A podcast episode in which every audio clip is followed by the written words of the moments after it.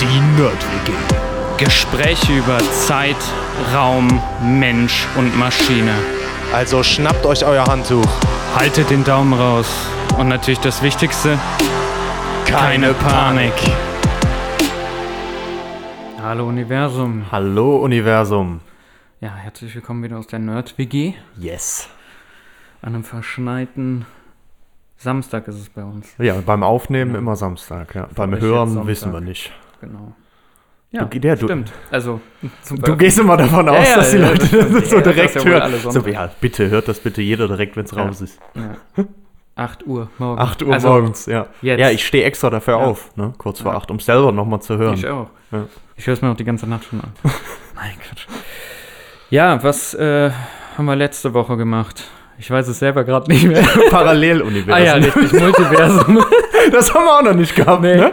nee, ich höre gerade, irgendwie äh, war das schon wieder so weit weg. Ja, aber Ja. heute ist auch so ein Hin- und Hergedaddel, ne? Ja, ja, genau. Ähm, genau, Multiversentheorie haben wir gemacht.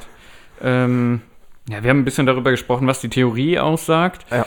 Und ähm, ja, ich glaube, dass der wichtigste Takeaway ist ähm, vielleicht, was man für sich selbst daraus erklären kann, was man für sich selbst mitnehmen kann. Darüber haben wir auch gesprochen. Genau, und für alle, die das interessiert, sonst einfach in die letzte Episode reinhören. Und heute ist Mattes wieder dran. Yes. Und äh, ich beschäftige mich ja irgendwie in meinem Kopf immer noch ganz viel im Moment mit Stromnetzen und sowas. Und ich habe passend dazu auch äh, dann mit meiner Freundin auf Netflix einen Film geschaut. Hast du geguckt, ähm, Edison, ein Leben voller Licht? Nee, Kann ich nur empfehlen, kann ich auch äh, jedem von euch, äh, Film, liebe Hörerinnen Serie. und Hörer, empfehlen. Genau, ist ein Film, gibt es auf Netflix. Ist echt gut gemacht, ist spannend gemacht äh, und sind auch irgendwie ein paar nette Infos drin und äh, ganz cool, um die Geschichte, so wie ist das denn passiert, dass wir tatsächlich eine Stromversorgung haben und warum sieht die ungefähr so aus, wie sie jetzt mittlerweile dann auch aussieht, weil da wurden tatsächlich die Grundsteine gelegt für unsere Stromnetze. Ähm, ja, und dafür eigentlich ganz interessant, das mal zu gucken und ich habe dann auch festgestellt, dass ich äh, ja in Episode 44, wo ich auch schon was über Strom ähm, erzählt habe, ich glaube, da ging es auch um Drehstrom und sowas. Mm, Und da habe ich einen kleinen Fehler gemacht, beziehungsweise ein bisschen ungenau das Ganze gesagt. Ähm, ich habe nämlich gesagt, ja gut, und äh, warum haben wir jetzt Wechselstrom bei uns? Da habe ich auch das erklärt mit diesen 50 Hertz, mit der Frequenz und sowas. Ähm, warum haben wir das jetzt? Ja, weil man damals eben das zur Verfügung hatte, weil eben so ne, hat man den Strom erstmal erzeugt und es gab halt den Wechselstromgenerator und dann war der so da. Ja, und das stimmt halt nicht so ganz sondern, das habe ich dann da auch festgestellt, äh, es gab einen richtigen Kampf dazwischen. Wird es jetzt ein Netz geben mit Wechselstrom oder also Wechselspannung oder wird es ein Versorgungsnetz geben mit Gleichspannung? Und deswegen, äh, weil du weißt ja, History is our passion, Ja. geht es heute nochmal so ein bisschen darum, um diesen Stromkrieg, Gleichstrom versus Wechselstrom äh, und warum unsere Netze ungefähr dann heute so, so aussehen, wie sie auch aussehen. Genau. Ähm, womit hat das alles angefangen? Und da hast du bestimmt auch schon von gehört. Äh, weißt du, für welche Erfindung der Thomas Edison eigentlich am, am meisten bekannt ist? das war ja nicht die Glühbirne, oder? Doch, doch, Doch, genau. ja. Doch. Im Endeffekt ist es eigentlich Also, die Glühbirne. Der hat ja ganz viele Sachen erfunden. Ja, genau. Deswegen habe ich gerade überlegt, was da noch alles war. Ja, aber also meistens es war verbindet man also- ihn hauptsächlich auch Okay. wirklich mit dieser Glühbirne äh, und auch mit dem elektrifizierten Elefanten vielleicht. Der sagt mir jetzt gar nichts. Okay, okay, also dann hängt das bei mir vielleicht auch irgendwie nur im Nee. Kopf, da weil ich da irgendwie mal auch so ein Bild gesehen habe oder so. ich genau, es gibt noch ganz viele, ganz viele Sachen mehr. Nur über Glühbirne, aber ich dachte mir, vielleicht war es doch. Ja. Nee, also es ist, es ist tatsächlich auch so, also Okay. er ist, ist ja Ja. unter anderem dafür sehr, sehr bekannt. Okay. Ja. Und da sind wir jetzt so ungefähr im äh, Jahr ähm, 1880, beziehungsweise Mhm. eigentlich 1879. Ähm, und das war in den USA. Thomas Edison hat in den USA gelebt. Das heißt, die ganze Entwicklung, die wir uns jetzt so ein bisschen angucken und wir füllen das mal so ein bisschen mit technischen Fakten, weil das ist was, was meiner Meinung nach in dem Film nicht so gut rauskam. Ähm, und gehen da mal so ein bisschen drüber. Also die Glühbirne. Was ist denn die Glühbirne? Heute haben wir die Glühbirne ja eigentlich gar nicht mehr. Die darf ja gar nicht mehr wirklich hergestellt und hergestellt werden. So. Warum? Weil die nicht so energieeffizient ist wie die LEDs, die wir mittlerweile dann eigentlich für alles benutzen können. Warum? Wie funktioniert denn so eine Glühbirne? Oder eigentlich Glühdraht, Glühlampe. oder? Genau, wie der Name das schon sagt, mit einem Glühdraht. Das heißt also, wie glüht so ein Draht? Wir machen den heiß. Heiß, genau. Ich muss das Ding sehr heiß machen, dann glüht der Draht und das erzeugt Licht. Genau. So, und jetzt haben wir ja auch schon ein bisschen über Wärmestrahlung schon mal gesprochen und äh, du hast ja jetzt auch im Weihnachtsquiz noch ein bisschen was über unsere Lichtspektren und sowas gelernt. Das sichtbare Licht ist ja nur ein bestimmtes Spektrum von dem Licht, was auch so eine Wärmequelle nachher abgibt. Und wenn das bei 2000 Grad Celsius tatsächlich dieser, Glat, äh, dieser Draht glüht, habe ich natürlich auch eine hohe Wärmeentwicklung. Und die ganze Wärmeentwicklung, ich will ja nicht mit meiner Glühlampe meinen Raum heizen. Ist Ja. natürlich alles Verlustleistung, deswegen sind die halt einfach nicht so effizient, weil nur ein kleiner Teil von der Energie wirklich in sichtbares Licht umgewandelt wird. So, einmal nur das so nebenbei. Was man damals halt äh, tatsächlich hatte, war äh, Glühdraht aus Kohle. Das war auch schon was Besonderes, dass man so dünn dann diesen Draht herstellen konnte. Und das Ganze ist immer in Gas eingefasst. Warum ist das in Gas eingefasst? Damit, wenn ich das jetzt einfach so an der Luft machen würde, deswegen auch wenn die Glasummantelung von der Glühbirne kaputt geht, brennt ganz schnell dieser Draht auch durch. Wenn da Sauerstoff drankommt und so, dann verbrennt der wirklich Draht, und viel ja. schneller. Wenn ich den in ein entsprechendes Gas hülle und das also luftdicht abschließe, verbrennt der halt viel, viel langsamer. Und das war auch damals der große Durchbruch, was Edison da geschafft hat. Er hat also eine Kombination von Draht und Gas und allem gefunden, so dass diese Glühbirne nicht nur ein paar Sekunden tatsächlich Licht gespendet hat, sondern wirklich über mehrere Minuten. Die haben da so Versuche gemacht und äh, das ist in dem Film auch ganz schön gezeigt, wie das dann, wie das dann nochmal ungefähr gelaufen ist, mit wie lange das dann war und waren alle total begeistert, dass es halt plötzlich zehn Minuten hält und eine halbe Stunde hält und so weiter und so fort. Ähm, und daher kam auch dann für das Netz später die erste Spannung, die da zur Verfügung gestellt wurde für dieses Gleichstromnetz. Und das waren 110 Volt. Warum? Naja, da war die Glühbirne tatsächlich am ehesten haltbar. Was können wir jetzt daraus auch direkt mitnehmen? Tatsächlich war es so, der erste Grund, irgendwie Elektrizität zu verteilen, überhaupt in Haushalte zu bringen und so, war erstmal Beleuchtung. Es ging wirklich erstmal nur darum, die Gaslampen zu ersetzen und irgendwie halt Licht in die Straßen und in die Häuser zu bringen. Ja, auf die Straßen ist, glaube ich, auch sehr wichtig. Genau, auf die Ne? Straßen. Das waren ja auch alles Öllampen vorher, Ja, ne? genau. Ja. Ja, Öl- und Gaslampen. Ja. Und Und da gab es wirklich noch jemand, der da lang gefahren ist und die abends angezündet hat. Krass, ne? Ja, ja, wenn man sich das Ja. überlegt. Das ist halt, Ja. genau. Und da eben der Umschwung auch dann in, äh, ja, Ende 19. Jahrhundert, also 1880 und so, ne? Der Umschwung halt dann in die Richtung. So. Und da ist jetzt ein wirklicher Kampf entstanden zwischen zwei Möglichkeiten. Der Edison war total überzeugt von dem Prinzip mit dem Gleichstrom. Ähm, und dann gab es noch einen anderen, einen Investor und auch Ingenieur, Westinghouse hieß der. Den, den Namen kennt man gar nicht so, ne? Und das liegt auch daran, dass der Edison immer sehr präsent war und auch präsent sein wollte. Der wollte auch ein Lebenswerk schaffen und auch als Erfinder und besondere Persönlichkeit genau Ja. in den Gedanken der Leute bleiben, was er auch geschafft hat. Ähm, der Westinghouse war eher sehr wirtschaftlich orientiert. Ähm, der hat sich Patente zusammengekauft ähm, und da gab es auch riesen Patentstress nachher dann wegen den Glühbirnen und so weiter.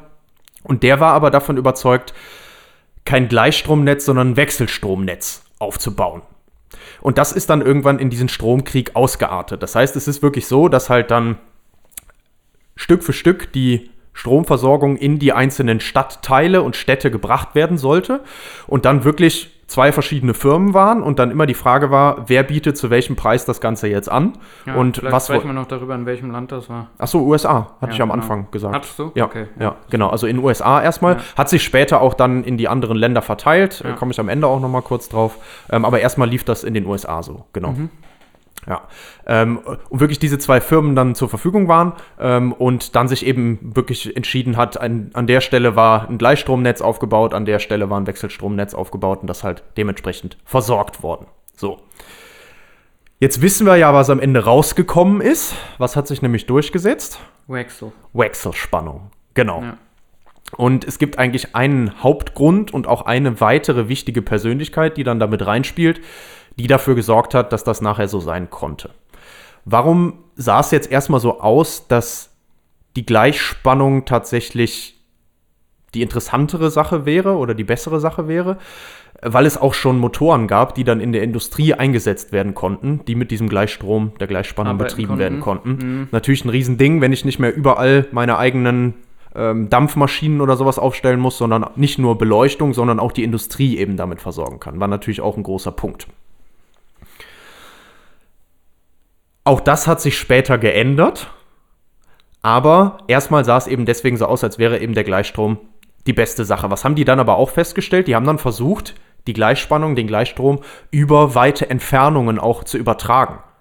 Das heißt also, der Gedanke zu sagen, okay, ich stelle eben ein großes Kraftwerk irgendwo hin, wo es mich nicht stört, wie es ja dann auch später passiert ist, und verteile dann eben die Energie über Stromleitungen in verschiedene Städte, Stadtteile und so weiter. Das hat aber mit dem Gleichstrom, der Gleichspannung nicht funktioniert und das war auch einer der ausschlaggebenden Punkte nachher. Und da kommt der erste technische kleine Einschub, wo man sich mal überlegen kann, ja, aber warum denn? Warum kann ich denn mit Wechselspannung viel verlustfreier auf weitere Strecken was übertragen? Zumindest wenn wir über Strecken reden im Bereich bis so ungefähr 800 Kilometer, ähm, als mit Gleichspannung. Und da gucken wir ja uns jetzt noch mal eins äh, von den ganz klaren Grundgesetzen an, nämlich wir wissen ja, das haben wir schon gelernt, auch in den letzten Episoden, die ich in die Richtung gemacht habe, erstmal die elektrische Leistung war ja Spannung mal Strom und die elektrische Spannung war Widerstand mal Strom. Ne? Das war das URI. Also Leistung ist Spannung mal Strom und ähm, die Spannung kann man auch wieder noch ausdrücken als Widerstand mal Strom. So, das heißt aber ja für die Leistung auch, dass ich die Leistung nicht nur als Spannung mal Strom darstellen kann, sondern die Spannung hier auch ersetzen kann und sagen kann, ja, die Spannung ist ja nichts anderes als Widerstand mal Strom. Und da kommt dann raus, Widerstand mal Strom zum Quadrat ist auch die elektrische Leistung. Jetzt hat jede so eine Leitung, es gibt ja, also klar, wir forschen an Supraleitern und so weiter, aber diese üblichen Leitungen, wie wir sie halt haben, aus Kupfer, die haben ja auch einen ohmschen Widerstand. Und wenn die so einen ohmschen Widerstand haben, dann ist die Spannung, die ich an einer Stelle anlege und an der anderen Stelle, wo ich es hingebracht habe, wieder abgreifen will, leicht abgefallen. Weil ich eben Verlustleistung habe. Die wird in Wärme umgewandelt, normalerweise. So, jetzt ist diese Verlustleistung abhängig von ohmscher Widerstand mal Strom zum Quadrat. Das heißt, je höher der Strom, desto höher die Verlustleistung. Ja. Kann man sich gut vorstellen, ne? Ja. weil die Spannung ergibt sich nachher daraus, wie viel Strom will ich darüber schicken und wie groß ist der Eigenwiderstand, der ohmsche Widerstand von meiner Leitung. Ja. So, haben wir. Das heißt also, je höher der Strom, desto höher der Verlust. Ja, jetzt gab es den Vorteil, mit der Wechselspannung konnte man die Spannungsebene verändern. Es gab schon eine Möglichkeit, nämlich den Transformator. Und das hat man mit Sicherheit auch in Physik schon mal gemacht. Komme ich gleich kurz drauf, wie das funktioniert. Und damit habe ich die Möglichkeit, die Leistung bleibt gleich, Energieerhaltung über diesen Transformator, aber ich kann eben die Spannung anheben und den Strom runterfahren. Ne? Leistung, Spannung mal Strom. Und mit dem Transformator habe ich jetzt die Möglichkeit, ich habe äh, einen bestimmten Strom, eine bestimmte Spannung, die da reinkommt. Und ich ändere das so, dass jetzt der Strom klein wird und die Spannung größer. Das Produkt ist immer noch, wenn es jetzt wirklich verlustfrei wäre, das gleiche. Aber damit kann ich natürlich dann, weil ich den Strom kleiner mache und die Spannung größer, verlustfreier übertragen. Das war damals mit Wechselspannung schon möglich, mit Gleichspannung noch nicht. Und wir können uns auch überlegen, wenn wir jetzt mal annehmen, dass tatsächlich die, der Gleichstrom, die Gleichspannung, die wir damals hatten, wirklich auch eine konstante Linie schon war. Ja? Das hängt jetzt auch nochmal mit der Erzeugung zusammen und so. Ich will jetzt nicht im Detail drauf eingehen. Gehen wir mal davon aus, wir haben wirklich eine konstante, St- äh, konstanten Strom bzw. konstante Spannung über die Zeit und im Vergleich dazu unsere Wechselspannung, ja, die so sinusförmig verläuft. Ist schon wieder zu kompliziert? Nee, nee, Du kon- Konstante. Also konstant, ja. Konstante. Ja, konstant. Nee, nee, ist alles gut. Okay, sonst äh, grätsch mir Ja, rein, ja, ja, ne? schon wenn man es wenn man's, wenn man's nicht checken kann. Ähm, jetzt hast du mich konstant rausgebracht hier. Schön. Äh, genau, wenn wir uns das angucken, also einerseits die konstante, Li konstante Linie. Ja. Ja, ich war wieder zu Besuch in Stuttgart. Ah, okay. Bei den ja, Kollegen. Ja, ja. Man merkt Da wird man wieder konstant, ja.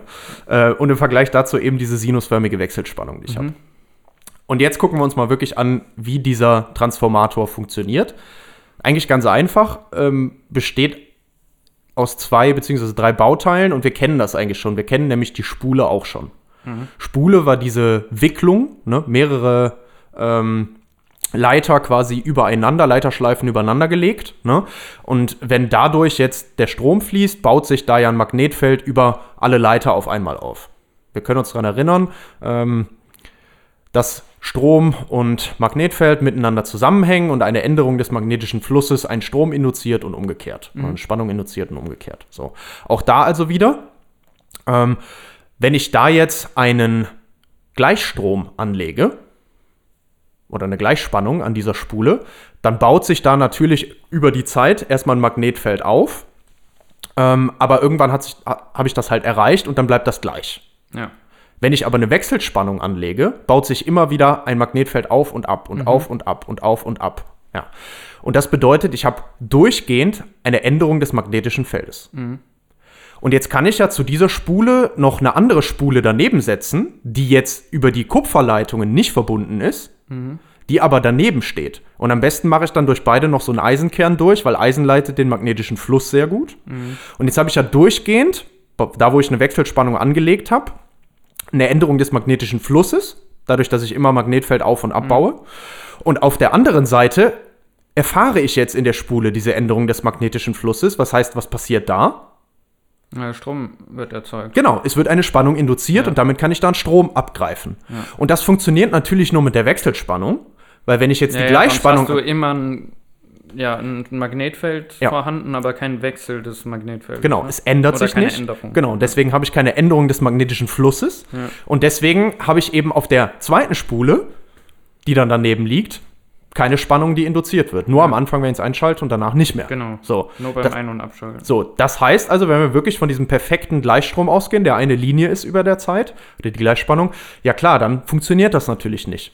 Aber mit dem Wechselstrom hat es funktioniert. Und dann kann ich abhängig von der Anzahl der Leiterschleifen, also der Anzahl der Windungen auf beiden Seiten, tatsächlich die Spannung ändern. Und das Verhältnis ist dann auch, ich habe es mir auch aufgeschrieben, also das Verhältnis der Spannungen entspricht wirklich dem, verlustfrei wieder angenommen, dem Verhältnis der Anzahl der äh, Wicklungen von den beiden Ja, Spulen. Weil ne? das einfach der Einfluss nimmt auf den Widerstand. Ne? Genau. Oder im Prinzip. Ja, auf, auf die induzierte Spannung nach, also auf das Magnetfeld. Ja, okay. Ja. Also das hat jetzt nicht so viel mit dem Ah, okay. Ohmschen, Ich dachte, Ohmschen auch Widerstand zu mit dem tun. Widerstand zu tun gehabt, weil je mehr Windungen. Nee. Nee, Nee, in dem Fall macht es ja keinen Sinn. nee, also das hat tatsächlich mit dem Nee, nee, Ohmschen auch- Widerstand nichts zu tun. Ja, ja. Ähm, das, das hängt mit dem äh, Einfluss der Magnetfelder zusammen. Okay. Ne, Mhm. weil ich habe ja die induzierte Spannung über das Ja. Magnetfeld. Ja, und damit habe ich die Möglichkeit also aus einer hohen Spannung und äh, andersrum, aus einer niedrigen Spannung und hohem Strom ähm, einen kleinen Strom ähm, und große Spannung Hohe zu machen Spannung, ja. und die gleiche elektrische Leistung zu übertragen. Unter anderem deswegen haben wir natürlich auch bei uns in Deutschland jetzt mittlerweile verschiedene Stufen für die Übertragung von Strom in unserem Wechselspannungsnetz. Ne? Diese Hochspannungsleitungen, die man ja kennt, Hochspannung, aha, hohe Spannung. Warum? Ja, Energie übertragen bei geringer Verlustleistung. Ne? Und deswegen habe ich auch diese Umspannwerke und sowas, weil bei mir zu Hause will ich nachher wieder die 230 Volt haben. Übertragen wird es aber mit 230 Kilovolt und so weiter. Ja, so. Ja. Auch das war damals schon eben ein Faktor. Heute kann ich natürlich auch ähm, Gleichspannung umwandeln und sowas. Ne? Mittlerweile haben wir die technischen Möglichkeiten, das alles zu machen. Ähm, aber trotzdem, damals war es zu der Zeit erstmal noch nicht möglich. Ja.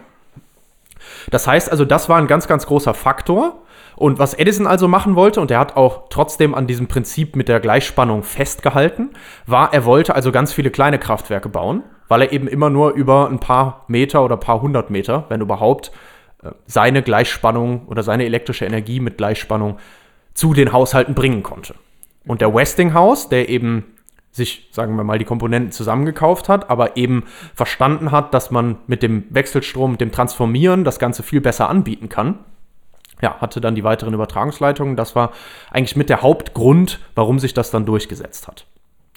Und jetzt habe ich eben schon gesagt, es gab noch eine sehr große Persönlichkeit. Und die scheint auch den Herrn Elon Musk inspiriert zu haben. Du kommst damit wahrscheinlich direkt drauf, wer es ist. Nikola. Tesla. Genau, ja, Ja. das war der Tesla. Ja, ja, aber Tesla hat er nicht Tesla genannt, ne? Sondern? Der, das bestand, also die Firma gab es vorher schon. Ah, Tesla Motors gab es ja. schon vorher. Ach so, das gab es vorher schon. Ja, Okay. der hatte, also der hat das alles umgebaut zu E-Fahrzeugen, aber äh, die Firma existierte schon. Also, ja, siehst du, Ja. auch wieder was gelernt. Ja. Sehr gut.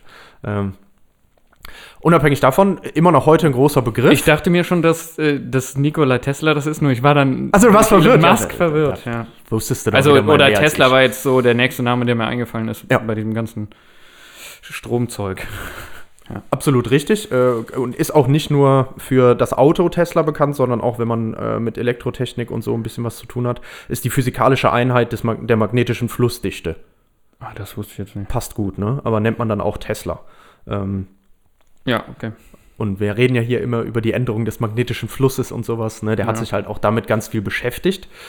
Und der hat noch einen weiter, für einen weiteren Durchbruch gesorgt. Und das ist auch ganz witzig. Der war tatsächlich erst beim Edison angestellt. Ist halt nach Amerika gezogen und war dann erst beim Edison angestellt. Hat ihm auch gesagt, ey, guck mal hier mit Wechselspannung und so, da können wir super viel machen. Der Edison hat gesagt, gut, das war's dann. Äh, dann ist er zum Westinghouse irgendwann gegangen, beziehungsweise der Westinghouse ist auf den nochmal zugekommen, nachdem der Tesla da irgendwie auch zwei, dreimal übers Ohr gehauen wurde von anderen Unternehmern. Ähm, warum? Weil er auch eine Möglichkeit gefunden hatte, einen Wechselstrommotor für die Industrie bereitzustellen. Und die waren ja vorher, liefen nur mit Gleichstrom, hast du eben gesagt. Genau, ne? für die Industrie war das erstmal hauptsächlich mit Gleichstrom dann möglich. Das war ein weiteres großes Problem. Und der Tesla, also heute geht das auch wieder alles. Ne? Wenn du dir so einen Gleichstrommotor anguckst, ähm, dann kann man sich das so vorstellen, wir haben wieder außen einen konstanten Magneten, also ein konstantes Magnetfeld, Nord-Süd, ja. Und in der Mitte habe ich dann wieder was, was sich dreht, so ein Rotor. Ähm, und der Rotor ist dann mit Strom durchflossen nachher. Und dadurch entsteht ja da drin auch wieder ein Magnetfeld. So.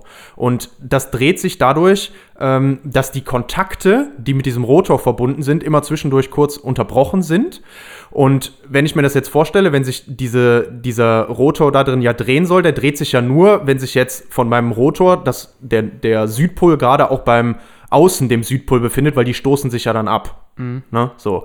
Und das funktioniert ja nur so lange, dass die sich abstoßen, bis der einmal rund ist und dann der Nordpol in dem Rotor auch beim Südpol vom Stator angekommen ist. Dann würden die ja stehen bleiben. Und damit das eben nicht passiert, ist die Verbindung zum Strom, zu dem Gleichstrom, ähm, immer wieder unterbrochen an einer kurzen Stelle und wechselt dann dadurch quasi. Ne? Und dann habe ich, wo vorher kurz der Nordpol war, plötzlich dann den Südpol, jetzt stößt sich das wieder ab und dann geht das wieder rund in die Richtung. Das heißt also, was ich da mache, ist, ich habe quasi wie so einen Puls immer von dem, von dem Gleichstrom. Und das schaffe ich eben, indem ich ähm, so einen Kommutator nennt man das, indem ich das immer wieder unterbreche quasi. Ja. Ne? So und dann mal mit einem und mal mit einem anderen Kreis verbinde nach der Unterbrechung und deswegen quasi die Polung dann so ändern kann. Ne? So. Hat halt mit dem Wechselstrom noch nicht funktioniert. Mittlerweile gibt es dann auch Universalmotoren, die mit beidem können und so. Das ist ne, Entwicklung, Ja. Entwicklung. Und die haben auch alle unterschiedliche Vor- und Nachteile. Ähm, die einen kann man besser regeln am Drehmoment, die anderen besser in der Drehzahl. Die einen können einfach so anfahren, die anderen muss man erstmal anschubsen. Bei den einen brauche ich einen Startstrom, bei den anderen nicht. Wir hatten schon mal permanent erregt mit so Motoren für kleinere Sachen. Wir hatten, wo ich im Stator und im Rotor elektrisch meine Magnetfelder erzeuge und so weiter und so fort. Aber, am Flexen. nee, nee, aber jetzt, nee, ist einfach wichtig, das Ja, mal ja. zu sagen, was ist, das ist kein Flexen, sondern einfach nur sagen, also bloß nicht denken, man hätte jetzt hier das Prinzip Elektromotor verstanden. Es gibt ultra viel. Ja, ja. Das, ich kenne das auch alles gar nicht. Mhm. Ich weiß nur, da gibt es die verschiedenen Sachen. Und es ist wichtig zu wissen, dass es ganz viel Verschiedenes gibt für verschiedene Anwendungen. Und damals einfach das theoretische Wissen auch noch nicht groß genug war, um die Sachen zuordnen zu können. Mhm. Und deswegen einfach hat ja mit dem Gleichstrom funktioniert, warum klappt es denn mit dem Wechselstrom nicht? In dem Fall zum Beispiel liegt es dann an Wirbelfeldern und solchen Sachen, an Materialien, die ich verwende, haben sie damals noch nicht rausgekriegt. So. Den Durchbruch hat der Tesla geschafft, und zwar indem der das Prinzip des Mehrphasenstroms eingeführt hat. Kannst du dich noch erinnern an den Drehstrom? ja, erinnern kann ich mich da noch dran. Und wir haben es Dreiphasenstrom auch genannt. Weil wir nämlich dreimal Wechselspannung, Wechselstrom hatten und die waren miteinander so Phasen verschoben. Das heißt also, die, die Sinuskurven, die Man quasi hatte die Strom, Amplituden verschoben. Ne? genau, hatten die, wir- die Strom und Spannung abbilden, sind nicht alle drei zur gleichen Zeit beim Maximum, beim Nulldurchgang oder Minimum, sondern alle so Mhm. Verschoben. verschoben, zueinander. Ja, und das machte nachher dann auch jetzt für die den, äh, Entwicklung von dem Wechselstrommotor, so wie er dann damals auch eingesetzt werden konnte in der Industrie, den Unterschied. Da war das noch nicht mit drei Phasen, sondern der Tesla hat das erstmal mit zwei Phasen gemacht.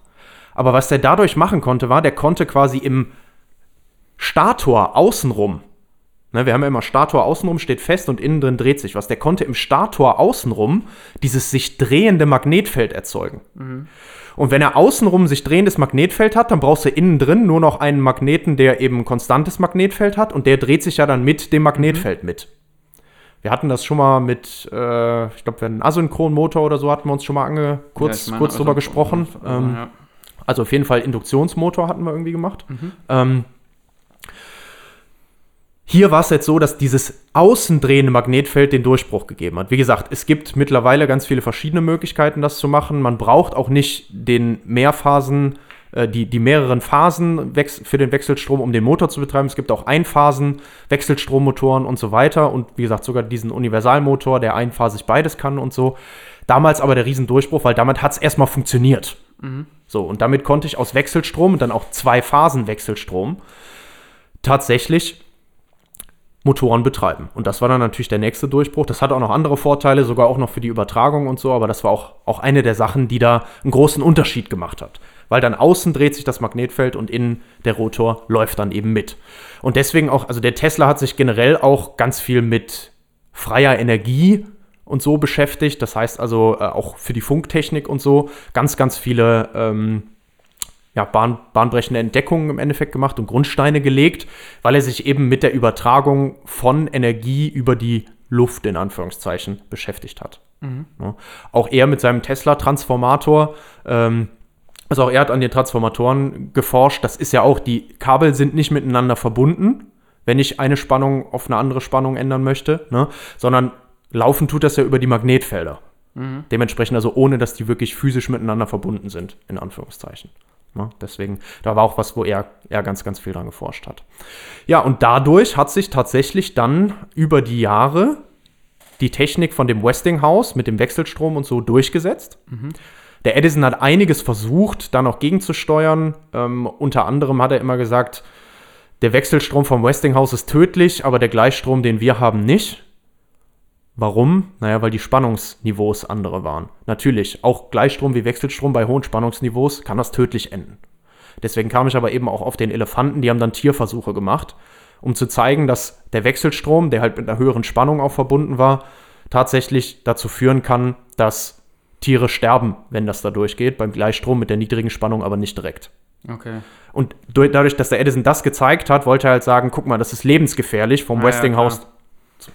unter anderem Krass, dann was auch. die früher da noch gemacht haben, ne? dass die das so an Tieren einfach ausprobiert haben. Ja, und so äh, in der Zeit ist auch der elektrische Stuhl entstanden übrigens. Ist auch Ach, in dem Film ja, okay. dargestellt. Das, das kam dann auch über, über die Zeit. Ja. Ja.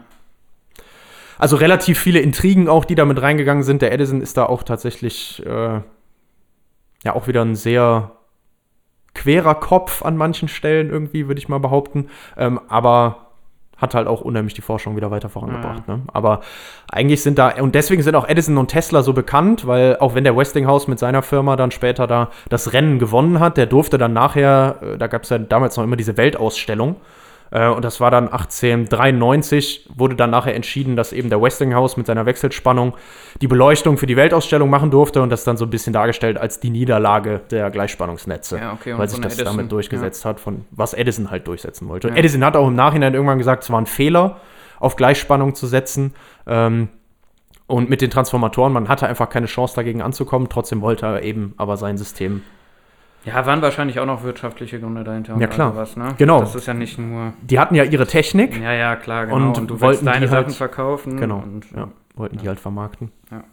Aber eine ganz spannende Geschichte. Auf jeden Fall. Ähm, ich kann nur empfehlen, den Film mal zu gucken. ja, guck ich mir mal ähm, an. Wie hieß der jetzt nochmal? Ähm, der Film heißt äh, Edison, ein Leben voller Licht. Ja, okay. Äh, und jetzt vielleicht mit den bisschen technischen Hintergründen noch dazu, kann man Ja, das ja, vielleicht das auch besser nachvollziehen, was ja. da passiert ist Mhm. und die Geschichte auch noch äh, ja, ein bisschen mehr irgendwie äh, in den Tiefen genießen, glaube ich. Weil ansonsten ist echt gut gemacht. Ja, cool. Ähm, das heißt, und deswegen halt auch, wie gesagt, also Edison und Tesla die großen Namen, weil Mhm. da kamen auch die technischen Innovationen Ja, ja. tatsächlich her, ne, aus dem Bereich und aus der Zeit. Gibt auch noch viel mehr, ähm, aber das, das ist auch wichtig. Und ein Fakt noch dazu, den ich auch äh, in dem Zusammenhang noch interessant finde, vielleicht zum Abschluss. Jetzt haben wir ja heute die Wechselspannungsnetze, die sich eigentlich überall durchgesetzt haben mit 50 bis 60 Hertz. Ähm, damals waren dann 60 Hertz auch wieder, das war das mit dem Flackern und so, damit man das bei dem Licht nicht sieht, ne? Das schnell genug flackert, dass man im Auge das gar nicht auffällt, dass es flackert. Ähm, mittlerweile hat man festgestellt, wir haben ja jetzt auch nicht nur die Überleitungskabel, die es bei uns gibt, ne, mit den Strommasten und sowas für die Hochspannungsübertragung. Man kann das ja auch unter Erde verlegen. So. Zum Beispiel auch Unterseekabel. Wenn man jetzt äh, wirklich zwischen, also übers Meer das Ganze nochmal verteilen möchte. Ja. So. Jetzt gibt es tatsächlich einen gewissen Punkt, ab dem doch eigentlich die Gleichspannungsübertragung bei hoher Spannung weniger Verlust, verlustbehaftet ist als die Wechselspannungsübertragung. Wenn ich einmal auf der hohen Spannungsebene bin, Ja. das heißt also auch den, den, den Gleichstrom auf hohe Spannung bringen kann oder erst mit Wechselspannung das Ganze auf eine hohe Spannung bringe und dann nochmal wieder umwandle in Gleichspannung.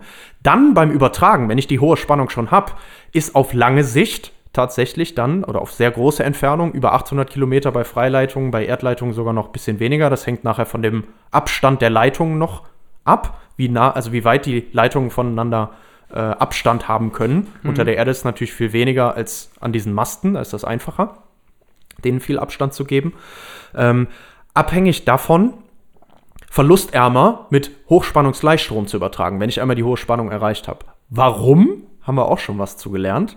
Kannst du dich noch an unsere Blindleistung erinnern? Ja.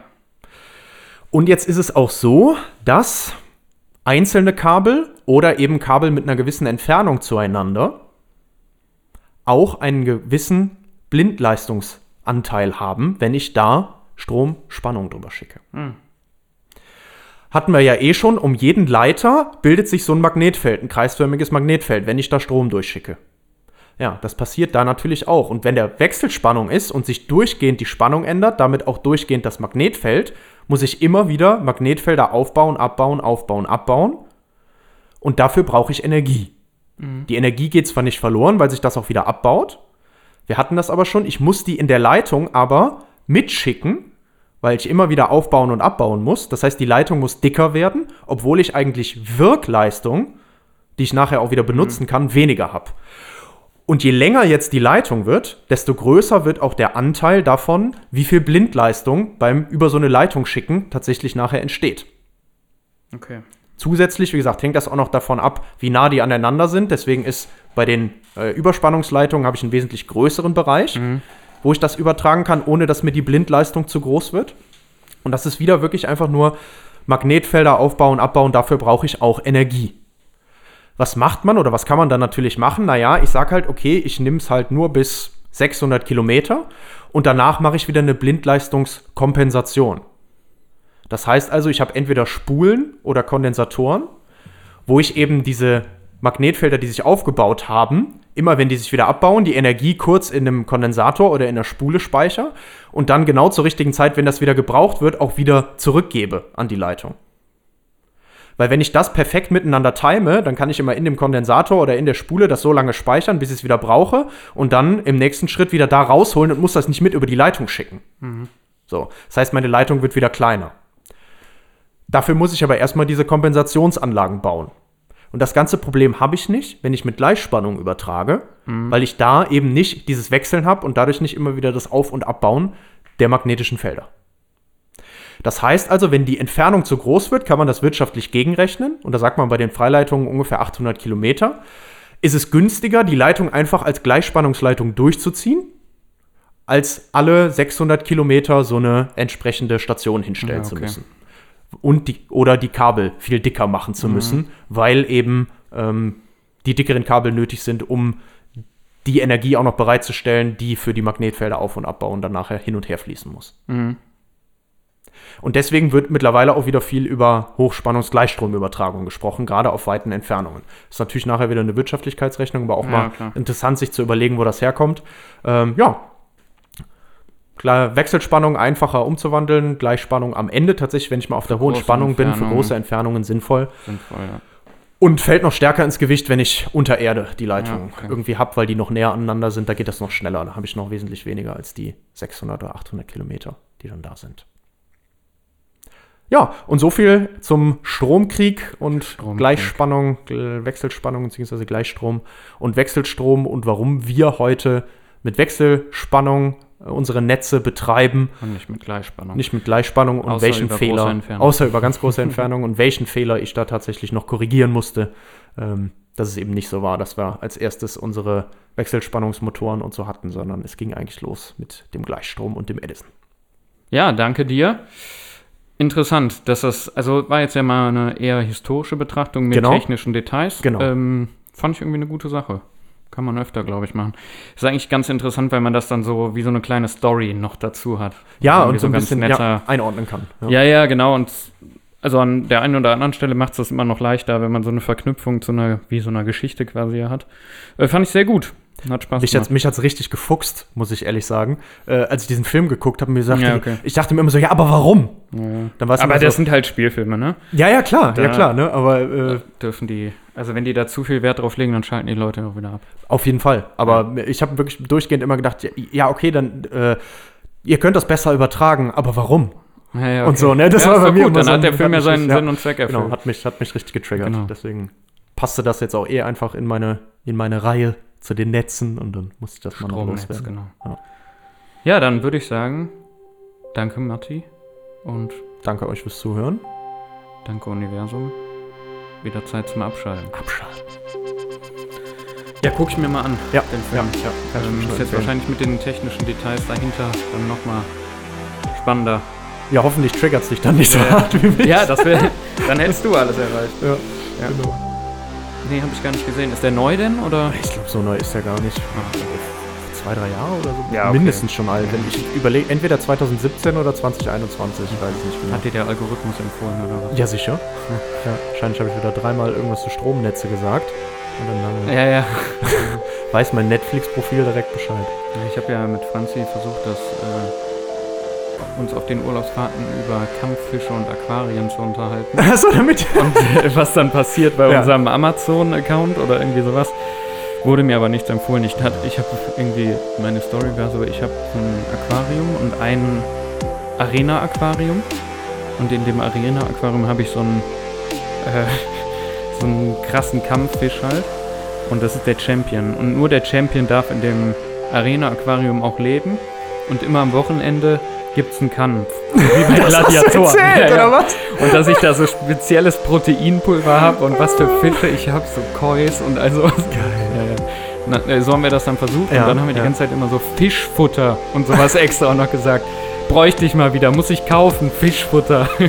Hat aber nicht, nicht geklappt. Hm. Ja. Aquariumbedarf, Zubehör. ja. Hat, ja. Bis jetzt habe ich nichts angezeigt bekommen. Wenn das jetzt bei dir passiert, weißt du Bescheid. Ja, dann weiß ich Bescheid. Irgendwie Ich so ein Werbeopfer. Findet auf Nemo auf Netflix. Ja, oder generell alles, was Werbung ist irgendwo, ne? Ja. Ja, so viel zum Fischkampf und zum Kampf um Stromnetz. Ne? So, genau. Ja. Würde ich sagen, wer jetzt noch dran ist, Kann noch mal ein bisschen über Fischkämpfe und ja, ich kann sonst auch Stromnetzkämpfe mal nachdenken. eine Geschichte erzählen zu Fischkämpfe meinen. Fischen und meinem ja, Aquarium. wäre, würde mich sehr interessieren. Fände ich sehr gut. Schön. Ja.